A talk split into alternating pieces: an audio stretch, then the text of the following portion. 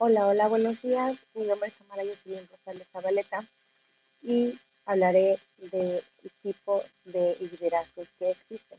Está el liderazgo autocrático o autoritario.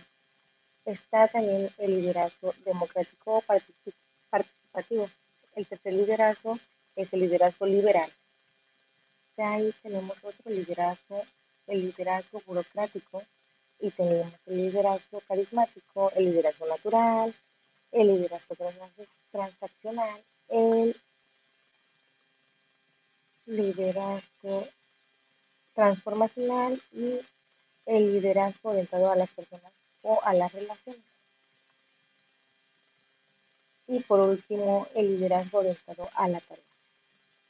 Esos son los tipos de liderazgo que tenemos y nos sirven para para poder realizar nuestra, nuestras tareas y saber dirigir a nuestro grupo de una forma correcta.